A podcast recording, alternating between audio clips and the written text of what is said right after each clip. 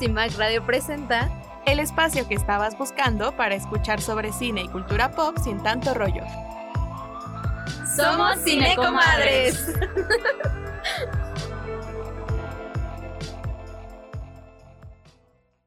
Buenos días a todas y todos. ¿Cómo están esta mañana del jueves 7 de septiembre del 2023? Es un gusto para mí saludarlos de nuevo en el programa donde hablamos de cine y series sin tanto rollo, Cine Comadres. Hoy en la cabina se encuentran Jessica Loher. Hola, ¿cómo están a todos y todas? Sujei Moreno. ¿Qué ondis? Y Paloma López, o sea, yo. Eh, la semana pasada les adelantábamos que en este programa íbamos a hablarles de personajes icónicos femeninos del cine, la televisión y otros ahí que se nos ocurrieran. Eh, ¿Por qué no empezamos de una vez, chicas? Dale. Va, va, va.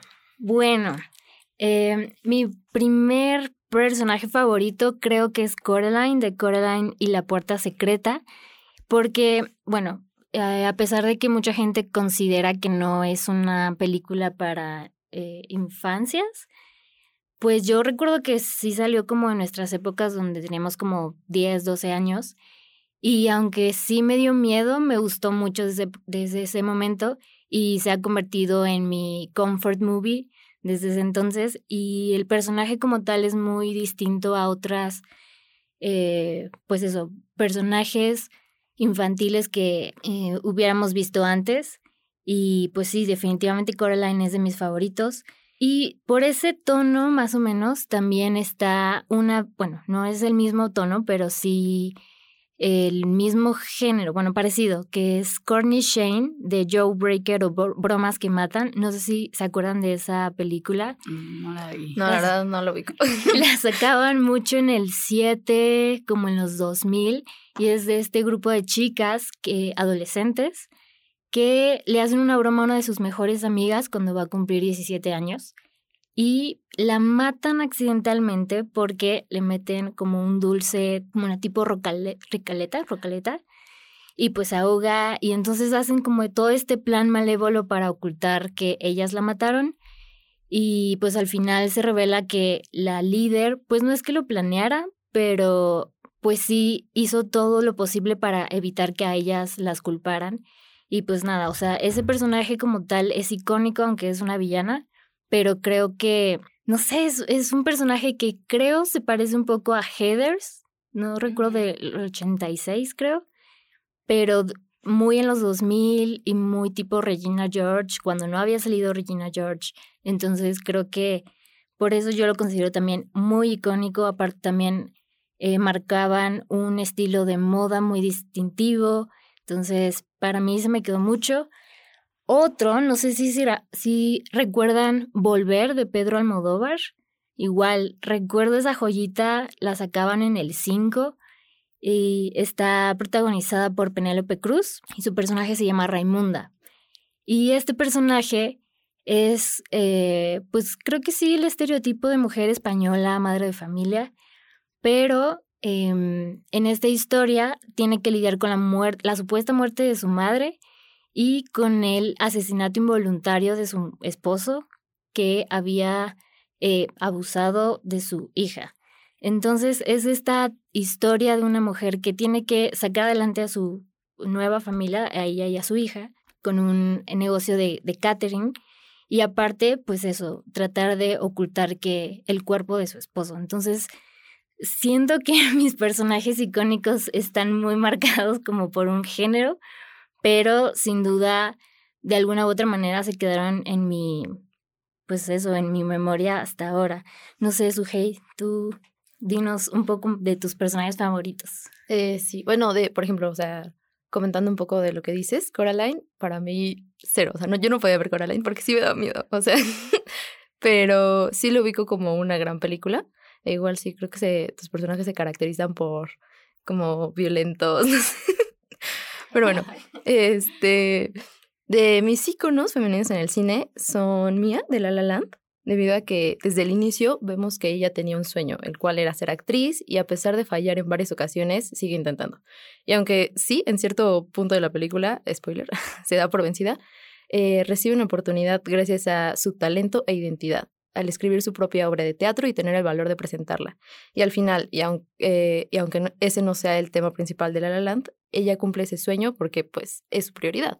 Entonces creo que lo que caracteriza los personajes que yo escogí es eso, como que ciertos sueños. Por ejemplo, también en La peor persona del mundo, eh, no sé si lo ubican, la, bueno, el personaje de Julie, eh, igual, es de mis recomendaciones porque se resume en personajes que buscan y logran encontrarse a sí mismas. Entonces, Julie está en busca de eso. En medio de un par de relaciones que la hacen sentir y prestar atención a otros aspectos de su vida, al final se da cuenta de quién es en realidad y cómo puede lograr lo que quiere siendo quien quiere. E igual, una súper recomendación, que no sé cómo no lo había recomendado antes, es la serie de Fleabag. O sea, en verdad, Fleabag es lo mejor. bueno, creo que es mi serie favorita. Y bueno, es uno de los desarrollos de personaje que más me gusta. Me encanta que se refleje ese desastre en ella y literal todo lo que podrías estar haciendo mal, pero se siente tan real, o sea, no se adorna de ninguna forma. Y, o se disfraza, ¿no? Como si fuera un caos y que en realidad no lo es. Y es como que, ay, la chica desastrosa siempre estuvo ahí, pero sea como algo burdo, no, no es así. Eh, se habla de ese caos, no de una manera drásticamente increíble y totalmente diferente, simplemente siendo ella misma, sabiendo que cometió varios errores, pero se ve ese intento, incluso confía más en sí misma, ¿no? Y lo que la motiva es reconocer esos errores. Entonces, gran serie. Sí, es muy humana. Eh, yo la vi muy tarde, o sea, no, no cuando salió, pero sí me rompió. O sea, el final aún no la supero y sí es un gran personaje. Y me gusta cómo juegan con esto de que al final termina siendo una historia de amor, pero no sé, muy bueno. ¿La has visto, Paloma? No, la verdad no. Dios, está en, en Prime Video. Ok, la voy a ver, ya me dieron ganas. bueno, como se dan cuenta, o sea, ahorita que ustedes mencionan, siento que los personajes que cada una de nosotras escoge como sus personajes icónicos, pues tiene mucho que ver con que nos sentimos identificadas o representadas por ellos, ¿no? Siento que está muy marcado en cada una. Pero aparte siento que hay personajes icónicos del cine en general que son icónicos ya sea porque fueron muy famosos o porque fue un cambio de estereotipo, de arquetipo y que, o sea, lo mencionan así todos, todo el mundo sabe quién es, ¿no? Por ejemplo, Mary Poppins, todo el mundo sabe quién es, son personajes femeninos icónicos, ¿no? Wonder Woman, o sea, la Mujer Maravilla, todos sabemos quién es la Mujer Maravilla. En el cine, por ejemplo, de terror, Carrie. Y más allá de si hayas visto la película o no, o te guste la película o no, sabes quién es. ¿eh? Em, Miranda Presley, obvio. Eh, y sí, siento, justo comentabas tú, Jess, que siento que las villanas son muy icónicas. ¿Se dan cuenta? Recordamos mucho a las villanas, por ejemplo, Cruella, todo el mundo sabe quién es Cruella. Y sí siento que tiene mucho que ver con el estilo. Porque ahora que lo estoy pensando, como que las villanas siempre, como para mostrar esta superficialidad o frivolidad, son súper fashion. Y eso termina siendo las icónicas. y todos queremos ser ellas. Sí, sin duda, eh, lo que dices, Cruella, pues obviamente sabemos que ella era esta diseñadora de modas y obviamente se muestra su personalidad a través de la ropa, pero justo la personaje que te decía de, que les decía de Joe Breaker, igual ella y sus amigas son estas, bueno, el típico grupo de populares, pero tienen ella en especial usa ciertos colores y ciertas piezas. Eh, Mia también, de La La Land, aunque no es este icono de moda, su ropa eh, muestra pues su personalidad, eh, que ella está enfocada en sus sueños y no en, en cosas superficiales, por así decirlo, como la ropa. Em, pero sí, sin duda, cada uno de los personajes que decimos tienen algo en la forma en que se visten, en que actúan, que hablan de sus personalidades. Y retomando lo que decías, Paloma, de que nuestros personajes favoritos, que por cierto tú no has dicho los tuyos, creo recordar que ibas a hablar de Shina. Sí, pero retomando lo de la moda, es que a mí me encanta ese tema justo, o sea, como Clueless y Heathers, o sea, siento que la forma en, la que se visten son icónicas y por eso se vuelven personajes icónicos, porque como que queremos recrear sus outfits, queremos recrear su actitud y cosas así, entonces eso está chido. Eh. Sí, creo que al final, a lo mejor volviendo un poco a lo que decíamos momentos atrás, la seguridad que tienen dependiendo de si son villanas o si son eh, las víctimas, pues se nota en cómo se visten ese nivel de seguridad o de pues, su personalidad. Entonces sí, sin duda eh, son icónicas, pues tanto por su actitud y por, pues eso, que nos dan algo, pues no sé si qué anhelar, pero sí nos sentimos identificadas con ellas de alguna manera. Es que inspiran, o sea, yo lo veo mucho en Sharpay Evans de High School Musical, que, o sea, a mis 20 años he visto esa película, bueno, o sea, High School Musical 1, la he visto más de 50 veces, o sea, en verdad. Y la protagonista debería ser Sharpay. Este, sí, dejando de lado mi nostalgia a Troy Bolton y esa idealización, eh, es, o sea, tiene un vestuario específico, tiene una paleta de color específica, todo, o sea, a quien se le pone más atención en High School Musical es a ella. Incluso es el personaje que más desarrollo tiene. Sí, Sharpay es la que brilla. Digo, Gabriela, digo, ahí hay un episodio aparte, ¿no? De quién era la villana, ¿no? Sharpay o Gabriela, especialmente en la segunda película donde Gabriela es hace puro drama y Sharpay está tratando de impulsar la carrera de Troy, pero sin duda estaría muy curioso como investigar más por qué Gabriela no brillaba tanto. O sea, Sharpay obviamente era este personaje icónico y glamuroso, pero pues sí, ella es como la que más llamaba la atención y era, pues no era la principal. Es que yo siento, yo siento que en este tipo de narrativas como de, de mujeres antagonistas, como que la buena tiene que ser humilde, tiene que ser calladita, ¿no? Como el lo que debería ser una mujer buena y bondadosa, ¿no? Mientras que las malas son fashion, son seguras de sí mismas, o sea, es como vilanizar o villanizar que una mujer sea poderosa, que una mujer, ya sabes, sea la más. sí, creo que va por ahí, ¿no? Como ellas son, si te gusta la moda, si te gusta arreglarte mucho, si te gusta sobresalir, ante los demás eres fría, superficial, eres mala, estás egoísta, exacto, vanidosa, Sí, todo lo malo o que nos han dicho que es malo, ¿no? Y claro, en el caso de Gabriela ya nos fuimos a High School Musical, el especial, pero en el caso de Gabriela ella era, pues claro, inteligente, veía por sus amigos, eh, como dice Paloma, pues sí, humilde o más discreta en la forma de vestir, pero sin duda, eh, pues eso, cada una demostraba su, su iconocidad. ¿Iconocidad es una palabra? Creo que no. X, la inventamos aquí.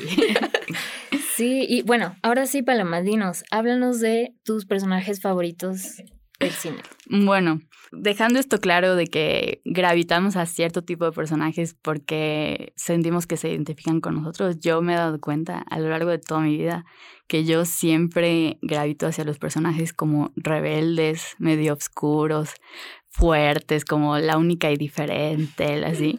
Y sobre todo, yo que me gusta tanto el cine de fantasía, de brujas y espadas y cosas así, para mí el arquetipo de la guerrera es como todos los personajes que amo y que para mí son icónicos, me he dado cuenta que son guerreras. O sea, en otro programa mencionaba, ¿no? Que yo crecí viendo China, la princesa guerrera, y literal, o sea, yo todos los días me levantaba de niña antes de irme a la primaria y no me perdía China, la princesa guerrera, y eso como que ha marcado el tipo de personajes, el tipo de contenido que me gusta. Igual quiero mencionar a Eowyn de Lord of the Rings, que ya sé que critican El Señor de los Anillos porque, es, o sea, es hija de su tiempo, ¿no? O sea, sí, tal vez pues no hay tanta inclusión y todo lo que tú quieras, sí, pero siento que por lo menos las únicas tres mujeres relevantes en la película, pues son, son mujeres muy chidas eh, o elfas muy chidas, porque está Eowyn con la línea más icónica de la historia cuando le está peleando con un Nazgul, el rey de los Nazgûl, o sea, un monstruo súper así, y le dice, ningún hombre puede matarme, y ella se quita su casco, muestra su larga cabellera y le dice, yo no soy un hombre, y ¡pum! Y lo mata ya. ¡Ah! y justo es este personaje de una princesa pero que ella no quiere como solo ser bonita y ya, sino quiere pelear, ¿no? Y justo se escapa y va a la guerra y mata al rey Nazgûl y todo. Entonces es un súper ejemplo para mí de toda mi vida. Luego está Arwen, que, que es la elfa, la novia de Aragorn, y podría parecer en general como que pues ella solo sirve para ser la novia de Aragorn, pero no, porque también tiene una escena en la que usa sus poderes élficos para llamar un mar de, de, de caballos de agua y así, o sea, todas son poderosas, ¿no? Y luego Galadriel, que es como la bruja que todos le temen, que es una elfa súper poderosa. Entonces, para mí, personalmente, sí Tal vez El Señor de los Anillos no es la película más inclusiva de lo que tú quieras, pero los roles femeninos que tiene son muy fuertes y muy padres y icónicos para mí, ¿no?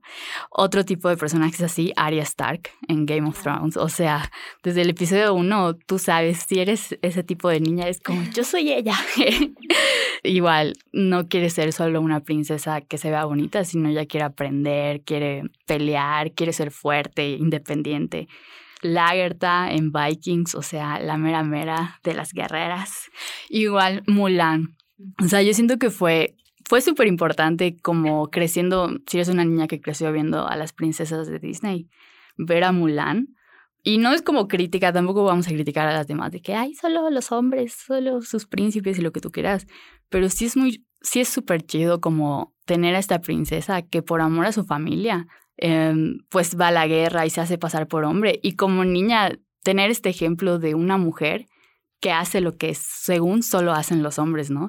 Entonces es como pensar, pues yo puedo hacer cualquier cosa que hacen mis compañeros, ¿no? Que hacen mis amiguitos. O sea, que yo tenga pelo largo no quiere decir que no lo pueda hacer. O sea, si no supieran que soy una mujer, no les importaría que yo lo haga. Entonces se me hace súper, súper importante tener ese icono de niñas. Sí, justamente creo que Mulan, siempre digo que no es mi princesa favorita, pero a lo mejor porque tengo muchos estereotipos en mi cabeza, pero sin duda eh, ese personaje que no le molestaba ensuciarse, que obviamente como dices, iba en contra de lo que su padre quería para ella. como niña a lo mejor no te das cuenta o chances sí. Yo recuerdo verla y pues no me gustó porque no era rosa o yo qué sé. Pero ya de más grande dije, claro, es un gran personaje para estas, mm, para estas niñas y algo que pues mm, debería mostrarle a todos los papás como de mira, si a ti no te gusta ponerte vestidos, puedes salir a jugar a la calle con tus amigos, yo qué sé. Y aunque ahora ya se está haciendo como más, bueno, los padres ya están educando a sus hijos mucho más abiertamente, creo que Simulan fue esta película que vino a romper con la imagen de princesa buena y ahorita que decías de ella, también creo que Esmeralda del Jorobado de Notre Dame, aunque claro, es súper bonita y demás, también es, se enfrenta al villano, es súper honesta, no le importa como unirse al, al resto de los, eh, al resto del pueblo para defender lo que cree que es bueno. Entonces sí, sin duda estos personajes en la animación, que creo que es lo primero que conocemos de, de niñas y de niños, eh, está increíble tenerlos. Bueno, y yo quiero hacer rápido antes de terminar una mención muy especial porque hoy empieza mi campaña para lograr que vean anime. yo soy otaku, lo siento mucho, pero de verdad hay cada personaje femenino en el anime, no. O sea, los voy a mencionar solo a tres que siento que son las más icónicas y de animes muy, muy famosos. En primer lugar, Tsunade, que es de Naruto, que es como este, es, es una ninja, pero es como la más fuerte de todas, ¿no? Entonces ver a una mujer súper bonita y lo que quieras, así, darle la a todos los villanos y además es imperfecta, o sea, no tampoco quiere decir que las superheroínas sean perfectas, es una mujer con muchos defectos, pero muy fuerte, ¿no? Y por último, mi personaje favorito de toda la vida, de todo lo que he visto en mi vida, se llama Mikasa Ackerman, que es de Ataque a los Titanes, Shingeki no Kyojin. Eso es una guerrera. Eso es. Para mí, ella es una diosa, es un ícono, es una, un personaje pues muy virtuoso en la batalla, pero también con motivaciones muy nobles, ¿no? Como de proteger, o sea, eh, y justo siento que las guerreras asumen este rol que tal vez no es lo común para las mujeres, como de ser la protectora, de ser valiente, de ser poderosa y así. Entonces, eso hace que, que yo ame este tipo de, personajes y les recomiendo mucho, por favor, dense la oportunidad de ver anime. Pues sí, este, yo la verdad no, no, no veo anime, Pero justo me recuerda, o sea, hablando sobre guerreras y Disney, también me recuerda a Valiente. Totalmente creo que rompe con estos paradigmas, incluso que su familia le obligue a seguir cierto rol, entre comillas, que deben de tener las mujeres. Y, y bueno, creo que también. Pero esa, bueno, ya es más para acá que mola, ¿no? Y también la princesa Mononoke. No sé qué opinan. Está muy... De, es de Estudio Ghibli. Ah, no, no, no. Está muy no he buena. visto. Está, creo que en Netflix también pueden verla. Mm, Y esa que tú decías, Paloma, ¿en dónde la podemos encontrar? En Crunchyroll o Animation Fun, Anifun, algo así. Cosas, la verdad, en, en plataformas de anime, pero en Facebook también. Muy bien, muy bien. Igual se los dejaremos en nuestras redes sociales. Bueno, ahora es momento de enviar a un breve corte, pero no se vayan porque al regresar vamos a seguir platicando un poco de este tema, vamos a dar nuestras conclusiones, la cartelera de la semana, ya saben, no se vayan. Esto es Cine Comadres.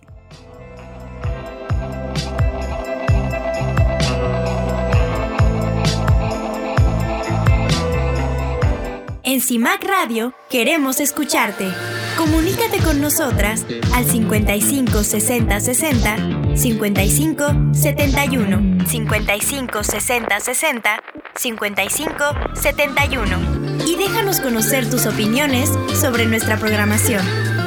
CIMAC Radio, periodismo con perspectiva de género. Tus comadres favoritas ahora en redes. Búscanos como arroba cinecomadres en Facebook, Instagram y TikTok para formar parte de la conversación.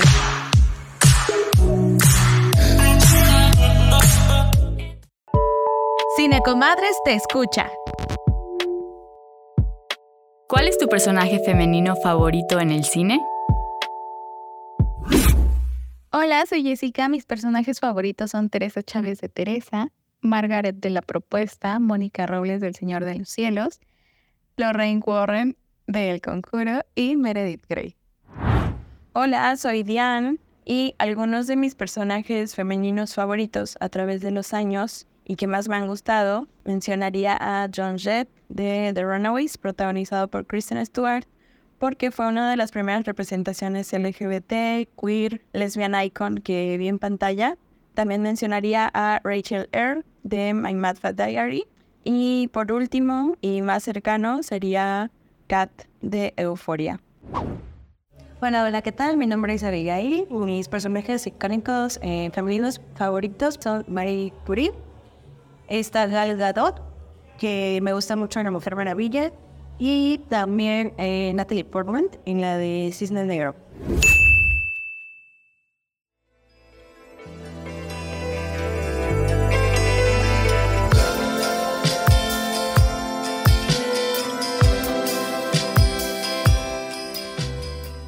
Y ya estamos de vuelta aquí en Cinecomadres. Si apenas nos sintonizan, les cuento que estamos hablando de los personajes femeninos que consideramos icónicos en el cine. Y bueno, para empezar a concluir, yo quiero preguntarles, ¿ustedes qué chicas superpoderosas son? Bueno, a mí la verdad me cuesta mucho escoger una. O sea, siento que tengo ambas. Creo que he ido por etapas, o sea, conforme creciendo he sido cada una. Entonces ahorita es como que un mix de todas. Ok, creo que lo mismo. Tengo la neurosis, cisneurosis de mm, bombón y el, el querer controlarlo todo. Eh, la sensibilidad de. Ay, de burbuja, sí, iba a decir este algodón, no sé por qué. de burbuja. Pero también Burbuja tiene un lado rudo, entonces, pero muy en su estilo. Y de Bellota, pues no sé si decir su rebeldía, pero mm, sí, o sea, creo que honesta, siendo honesta, soy más una combinación extraña entre burbuja y bombón, aunque me dé algo a aceptarlo, pero sí, esas dos. Bueno, en mi caso yo creo que yo tengo muy claro qué arquetipo soy. Porque desde el primer momento de mi vida yo supe que yo era bellota. Es lo que les digo, yo siempre voy por los personajes como muy rebeldes, como medio darquetas. y así. Entonces, yo siempre he sido bellota. y siento que justo con este tipo de grupos de personajes femeninos, siempre tendemos como a escoger quién eres tú. Por ejemplo, en el caso de las princesas, cuando eran niñas, ¿ustedes quiénes eran? De princesas, creo que aunque hace ratito dije que no me gustaba Mulan, creo que nunca escogía como, ah, yo soy bella. Lo que sí recuerdo es que Blancanieves me acabé un, ¿cómo se llamaban estos discos gigantes de rollo? Este, un PSP, no. Mm, bueno, una cosa. VHS. Yo me acabé un VHS de tantas veces que vi Blancanieves porque la repetía y la repetía. Y pues puede ser Blancanieves, pero nunca recuerdo decir yo soy Blancanieves, solo me gustaba mucho. Pero también porque me encantaba la parte donde muere la bruja. O sea, era muy oscura, pero incluso cuando era chiquita la repetía y la repetía, no sé por qué. Yo en loca, pero sí, Blancanieves era mi, mi favorita, aunque nunca quise ser como Blancanieves. Yo siempre fui como de que todos me decían, tú eres Blancanieves. Y yo, no. Pero por mis rasgos físicos, ¿no? Por pelo negro y blanca, es como, tú eres, ella es Blancanieves. Y yo, yo no soy Blancanieves. Y siempre, la que yo quería hacer era Aurora de porque me gustaba mucho, pero no puedo creer que no dije que la película de Disney que para mí fue mi vida, Alicia en el País de las Maravillas. Esa es la que vi como un millón de veces y yo soy Alicia para siempre. Ayer, la verdad, no veía casi, o sea, como animadas y así, y de princesas, ya fue hasta más grande. O sea, literal, la película de mi infancia es King Kong. este, pero si tuviera que escoger una princesa, sería Enredados.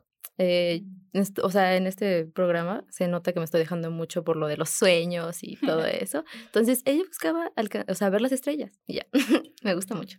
Bueno, y tomando eso en cuenta, ya se confirmó que va a salir la versión live action de Enredados.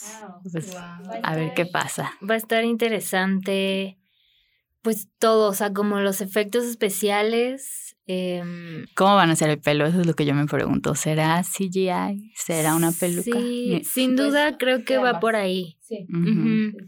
Y de hecho eso se conecta con nuestro próximo programa, que vamos a hablar de CGI, de la inteligencia artificial y de cómo se ha estado uno presentando en el cine, en las series y también cómo ha avanzado hasta ahora, o sea, tanto cómo se presenta y cómo se está usando.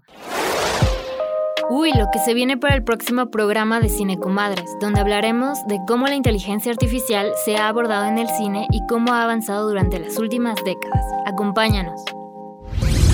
Y ahora, Sujei, ¿por qué no vamos con la cartelera? Las recomendaciones semanales de Cine Comadres.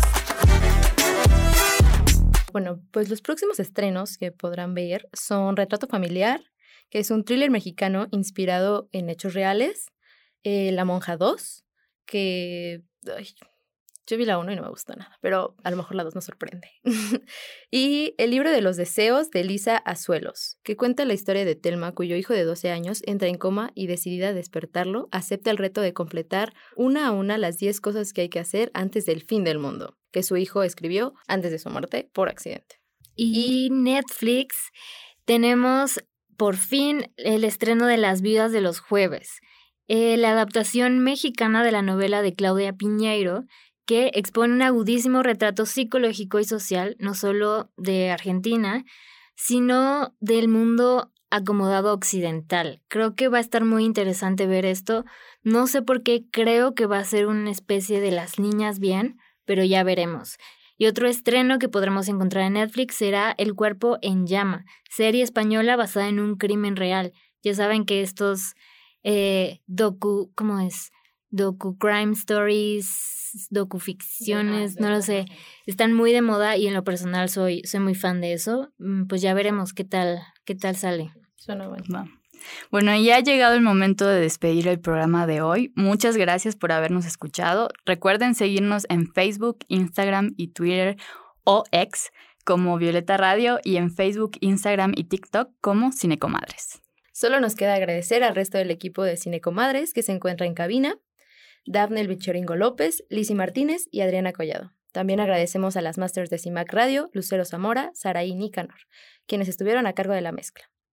De este lado de los micrófonos, Sujei Moreno, Jessica Loher y su servidora Paloma López les damos las gracias y les invitamos a escucharnos el próximo jueves en punto de las once y media de la mañana en el 106.1 FM Violeta Radio. Que tengan un buen fin de semana. Esto fue Cine Comadres. CIMAC Radio presenta el espacio que estabas buscando para escuchar sobre cine y cultura pop sin tanto rollo. Somos Cinecomadres.